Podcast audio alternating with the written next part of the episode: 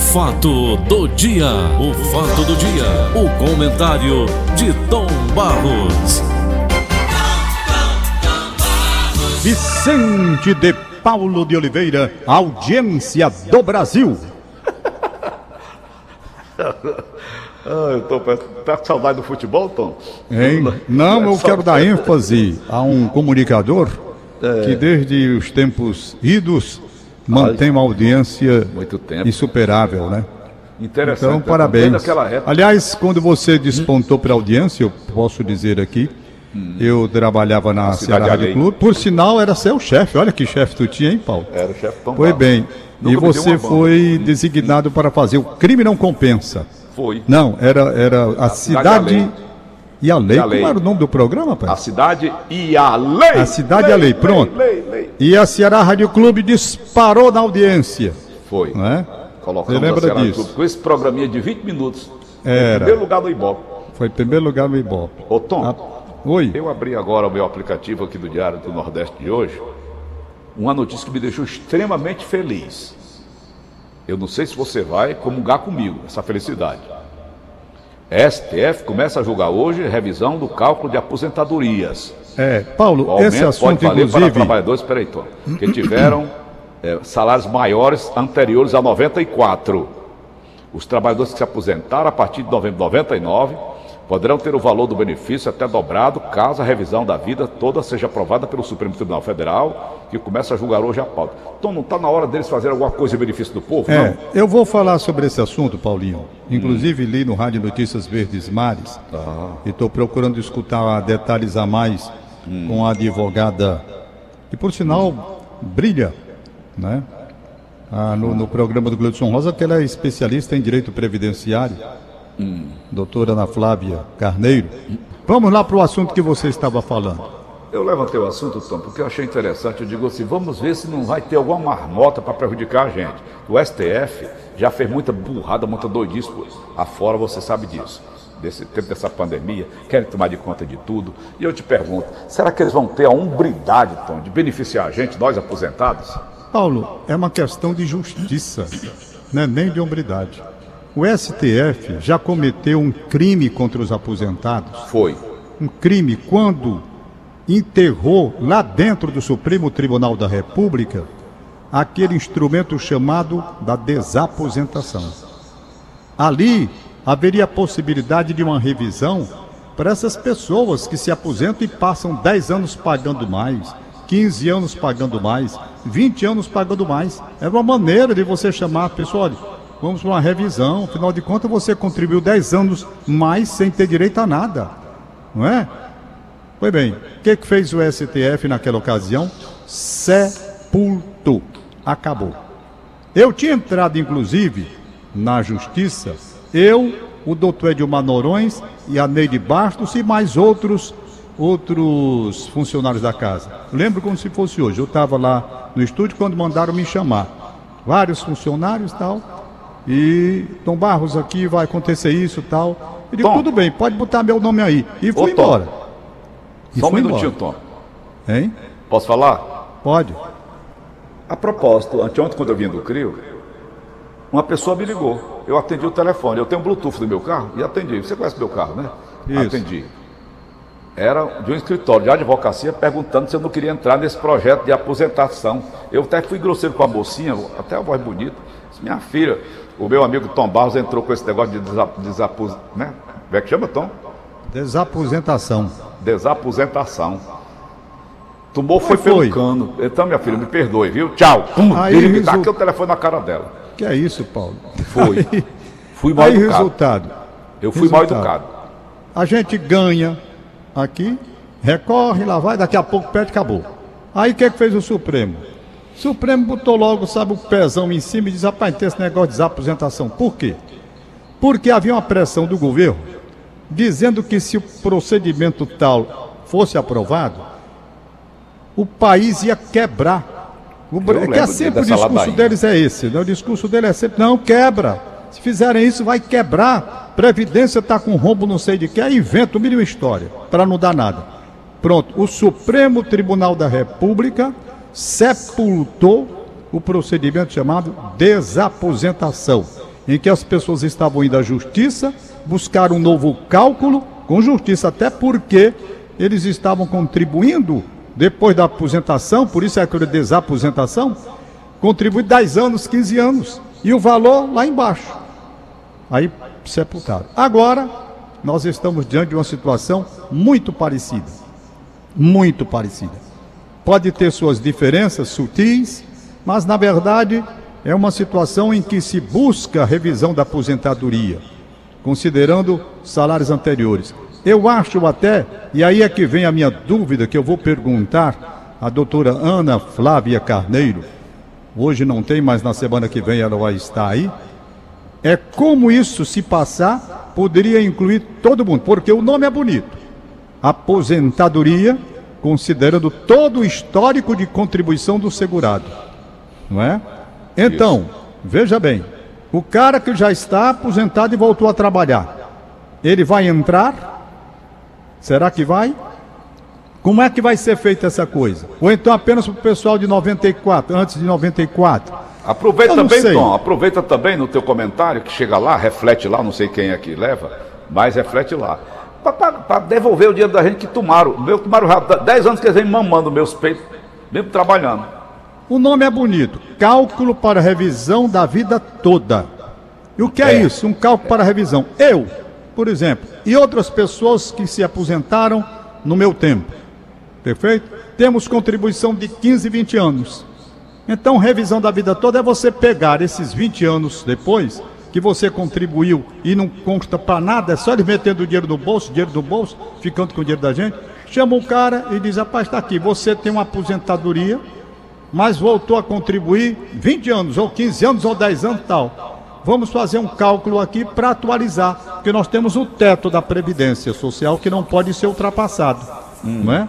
Então é. você vai para um cálculo onde, por justiça, vai ter uma recomposição por conta daquilo que você contribuía mais. É injusto, extremamente injusto, o cara contribuir 10 anos, 15 anos, 20 anos a mais e receber como se não tivesse contribuído com esse espaço de tempo maior que ele acrescentou. Um absurdo. Agora, como o Supremo Tribunal da República tem tomado decisões absurdas, estapafúrdias, principalmente no caso da desaposentação, tal como aconteceu, eu não tenho lá muitas esperanças, não. Não sei bem por quê, talvez por isso mesmo, né? Por isso mesmo. Eu não tenho grandes esperanças, não. Mas será mais um ato de injustiça criminoso contra os aposentados se o Supremo não permitir que prospere esse instrumento do cálculo para a revisão da vida toda. Será um absurdo. Eu estou otimista, eu estou otimista. Deus queira que dê certo. Eu estou otimista. É injusto, Paulo, é injusto. Você contribui mais 15 anos, 10 anos, seu dinheiro vai para lá e você não tem direito a nada? Quando Mas, você Tom, poderia pegar essa, esse essa dinheiro, tá vamos supor, se você pega esse dinheiro de 15 anos, 10 anos, você deposita numa caderneta de poupança.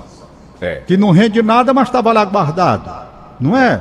Ou então você faz uma aplicação X. Mas você teria Tom. 15 anos de grana e os caras ficaram com seu dinheiro. É. Peraí, Tom. Eu não quero nem saber desse negócio dos descontos que eles fazem, né? dessa roubalheira. Eu quero saber o que é que vai acontecer. Por exemplo, a gente tem um teto. Então o que é que eles querem fazer? O que é, Tom? É, é, não, Paulo, é, o seguinte, por exemplo. Vão aumentar você, o teto da, da Previdência hoje? O teto da Previdência hoje é 5 mil e pouco. Eu não sei quanto é, não. não, não hum. A minha memória já tem um O da Atena disse que recebe 4.200 de aposentado. Da Atena. Olha, o, o, é 5 mil e tanto aí, a, o teto. Do teto você não pode passar. Vamos supor, o cara tem uma, um benefício. Eu pensei que era isso, Tom Barros. Hein? Eu pensei que era isso que eles iam avançar sobre não, esse teto. Não. Vamos aqui colocar as coisas nos devidos termos. Você tem uma aposentadoria de 3 mil reais, 3 mil e pouco. O teto é 5 mil e pouco, quase 6. É. Vamos lá. Então você vai fazer uma revisão da vida toda, eles vão fazer um cálculo que eu não sei como vai ser este cálculo hum. para acrescentar ao seu benefício hum. o valor correspondente ao período máximo, ao período maior de contribuição que você deu depois da sua aposentadoria. Isso posto, feito o cálculo, se não ultrapassar o limite, você vai ficar no limite. Se não ultrapassar, você vai ficar no cálculo que for feito. É assim, pelo menos na minha concepção. Né? Você pega ah. aquele tempo maior de contribuição que você deu depois da aposentadoria, ou então nesse cálculo do pessoal de 94 que ele está falando, para fazer um novo cálculo. Aí o novo cálculo vai dizer com quanto é que você vai ficar. Se ficar um valor acima da aposentadoria do, do, do teto, claro que não pode ser acima do teto. Vem para o teto. Se for abaixo, de qualquer maneira, você tem a correção elaborada. Eu não sou especialista nisso, mas escuto muito a doutora Ana Flávia.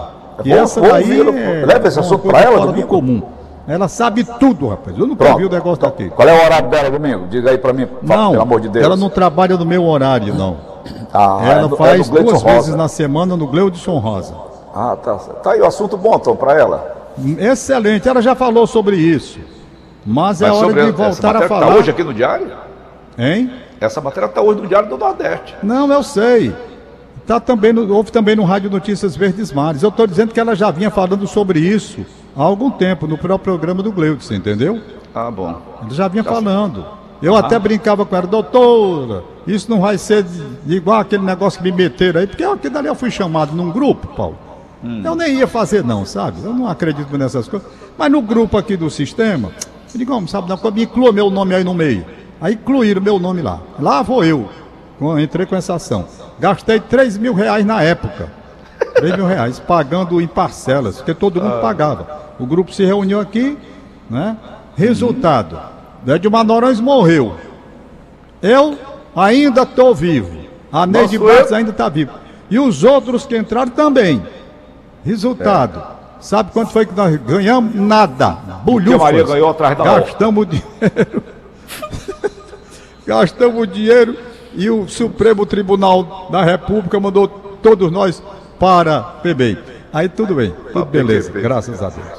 Tom Barros, para finalizar o nosso bate-papo de hoje gostosíssimo, Apenas lamentar mais uma vez a morte do meu amigo Jorginho Porto Freire. Fiquei triste, muito abalado com a morte do Jorge Você Porto Freire, meu amigo também. aqui da Gentilândia. Mexeu comigo também. Eu vi aquele povo com câncer lá no CRIO, mais de mil pessoas ali procurando tratamento. Eu até perguntei ao doutor Álvaro, doutor Álvaro, esse povo todo sai curado? Ele disse, 70%, Paulinho. 70%.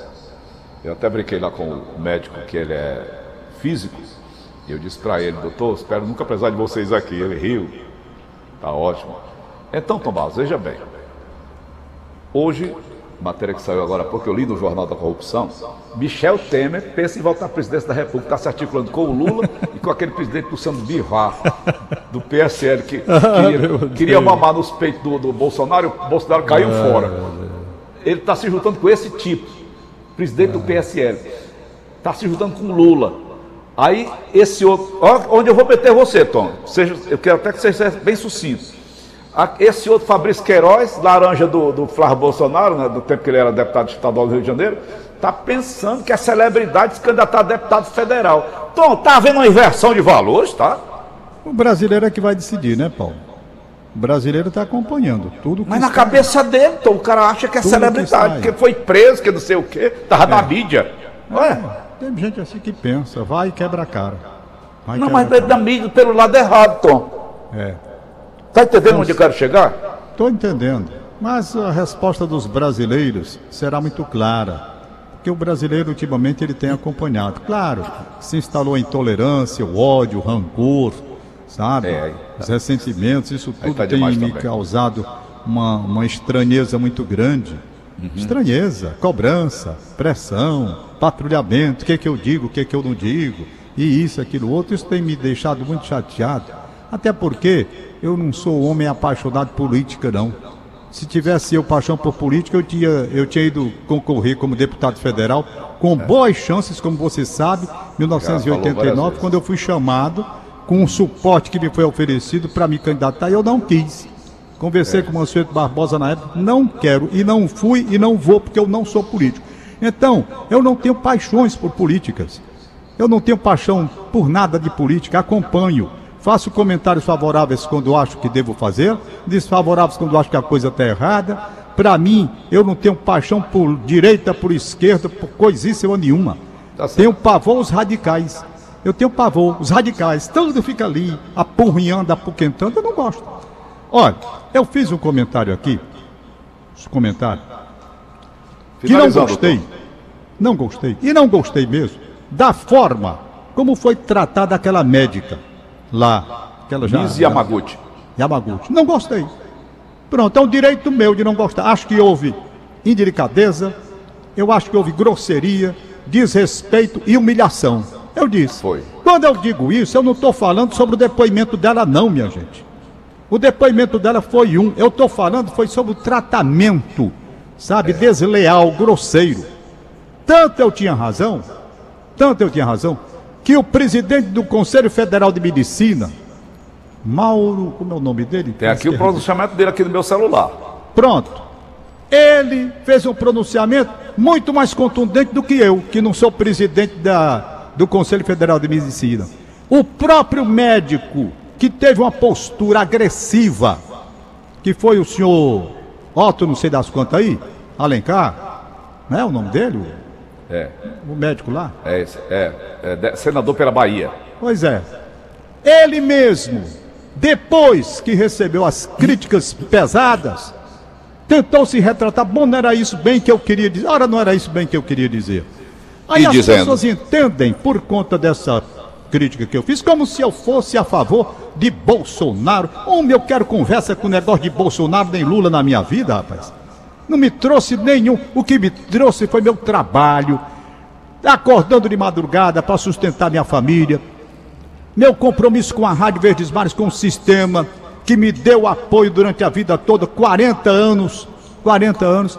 Com esse sim, eu tenho zelo, tenho amizade. Chorei quando não pude entrar aí por conta da pandemia, chorei emocionado.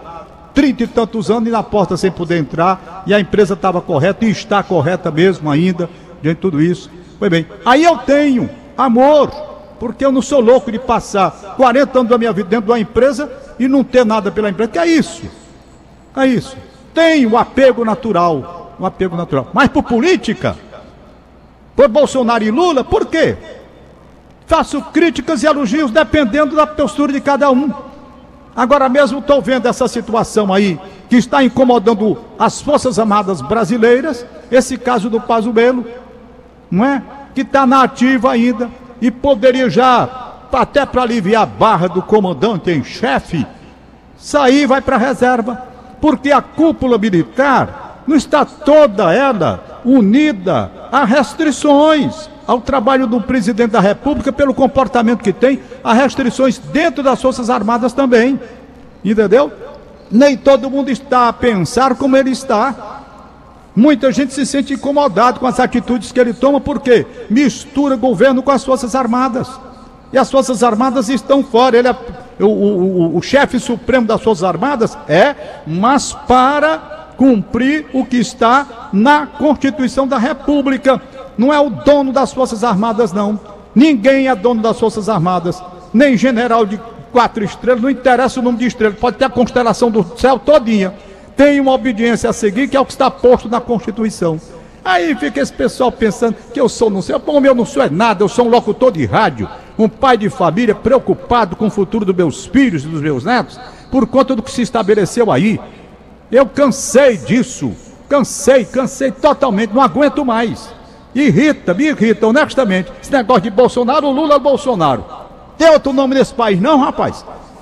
Fala tudo que o cara diz, não porque é não sei o quê, parece que é não sei o Parece o quê? Não parece porra nenhuma. Aqui eu faço comentário a favor e contra. E não tenho absolutamente nenhuma pretensão de assumir uma postura partidária diante do que eu estou vendo do Brasil. Aliás, essa minha decepção já vinha de muito tempo com essa gente. Decepção, porque eu me lembro das ideologias que não se misturam, que não sei o quê, e via nos palanques tudo misturado. Só vejo gente pulando de um partido para o outro. Ora, o cara é aqui, ó, não é mais, já mudou. Entendeu? É. Então, não confundam. Se a mulher mentiu, se a mulher disse lá o depoimento dela, ela responde pelo que fez. Agora, maltratar as médicas, como foram maltratadas as médicas que lá compareceram, eu vi e critiquei. E critico mais ainda com veemência. Porque aquilo é um desrespeito ao ser humano. Ao ser É. humano. Se a mulher estava mentindo, você pode dizer.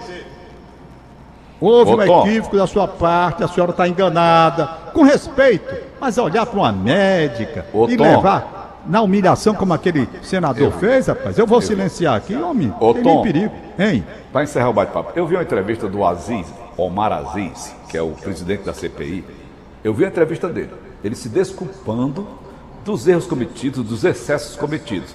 O que é desculpa de Jacu, Tom? Tu sabe, desculpa de Jacu, sabe onde é o pau que vai truar, né? Então, eu assisto aqui em casa uma série intitulada, é, como é o nome? Assassino não sei o quê. É, são presos que encontram-se no corredor da morte em alguns estados americanos. O cara cometeu as piores atrocidades. Quando ele vai para a entrevista, de livre espontânea vontade, ele dando entrevista, eu queria dizer para as famílias que eu fiz isso que eu sinto muito. Então eu sinto muito, é desculpa de. É desculpa? É, sinto muito. Eu sinto muito, é um cacete. De lascar. O que eu quero dizer é que nesta variação com relação à, à, à medicina, a medicina. O tempo outro, Há. Foi mesmo, nem estava vendo. Há uma divisão também. Há é. médicos que pensam sobre o tratamento precoce que defendem com veemência, considerando que é de grande valia, e aos que não acreditam, dizendo que eles estão errados. A própria medicina está dividida. E o que é que eu vou fazer? Escutar os dois lados. É obrigação como profissional que eu sou. Não é? E fica no meio. Médico. Ora, bora. Você fica no meio, no tiroteio. fica no, no, tiroteio mais feio do mundo. Vamos nós, vamos nós, Tom. Vamos lá aqui os foi aniversariantes. Bom, foi bom conversar com dia. você, como sempre. Muito obrigado, Paulinho. Aniversariando Everardo é. Barros em Messejana. Abraço Opa. de parabéns para ele, para Everardo Barros. Parabéns. Ah. É, Zap da Verdinha estão me mandando aqui. Meu afilhado manda aqui, Chico César, seu afilhado. Amanhã, dia 5, estamos aniversariando eu e meu avô Chico Laio. Olha. Muito bem, um abraço para ele. Estamos te ouvindo direto da Praia da Caponga. Eita! Eita, vida boa! Ai, Tom, mamãe me acorde. Então, a Magda, hum. sua avó, a Magda Gaia da Gentilândia, desejando feliz aniversário para a netinha Ana Letícia, fazendo 13 aninhos. Letícia. Que Deus dê muita saúde à Ana Letícia. Parabéns, parabéns a você. A bisavó Dona Lourdinha também parabenizando, que beleza. Parabéns para minha sobrinha Melina que faz aniversário hoje, Salmito Campos de Sobral, beleza. Bom dia. Hoje mando os parabéns para o meu amigo Chico Laio e seu neto Francisco César, seu aniversário, meu amigo Maninho Viana em Taitinga. Liderlan manda parabéns para Meire Flávia e Humberto Freire. Eita, Isso. aniversariante. Hum. Inês Cabral aqui, o que, que diz aí, Inês? Goleiro é. Jefferson, ô oh, meu amigo Jefferson, ex-goleiro de futebol, grande goleiro, hein? Abração de parabéns para ele. Maria de Fátima Dias Oliveira, abraço de parabéns. Maria Silene Ferreira Gomes, no Rodolfo Teófilo, parabéns.